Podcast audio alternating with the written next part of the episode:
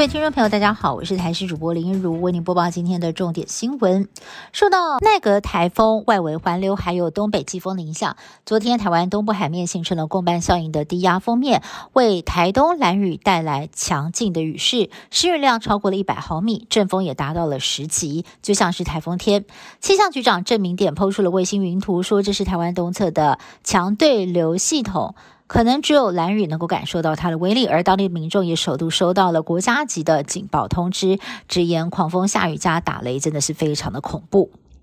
我国在今天新冠疫情的部分是新增了三点四万例的本土个案，比起上周二减少。指挥中心估计十一月底单日新增确诊有机会降到一万多例，但是有医生认为现在有新型的变异株入侵，如果隔离天数缩短了五天，加上口罩令松绑，单日确诊数就很难降到万例以下。有医师分析了，现在 XBB 跟 BF. 点七都已经在台湾社区现踪了。但在欧美传播率高的 B2 家族有可能会跨区传到台湾，而新变异株入侵到大流行大概需要三到六个月的时间，推估下一波的疫情最快会落在农历春节左右。而第二阶段公费流感疫苗在今天开打，提供五十到六十四岁的族群接种。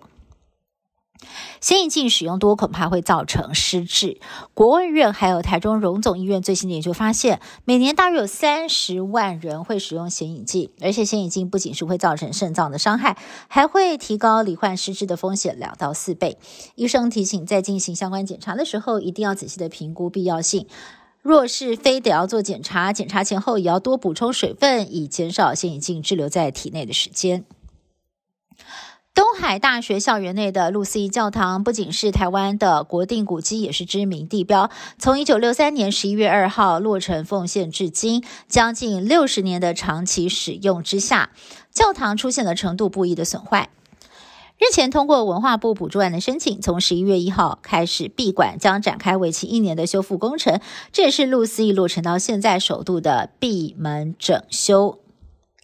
南韩首尔梨泰院推挤事件累计已经有一百五十六个人不幸死亡。南韩警察厅长在一号召开记者会鞠躬道歉，坦承当天接到很多通报案电话，说现场已经乱成一团了。但是警方的反应明显不足，因此承诺将会进行调查就责。部分的南韩媒体就质疑了，当天警力调派出了大问题。为了要监控首尔一万六千人的反政府示威游行，就可以出动六千名的警力，但是在十万人涌入的梨泰院，却只有一百三十名警力。更点出了像是美国纽约为了年度跨年这样子的大型盛会，早就制定好详细的人流控管措施，因此即便有数百万人涌入，历年来秩序上都是相对良好的。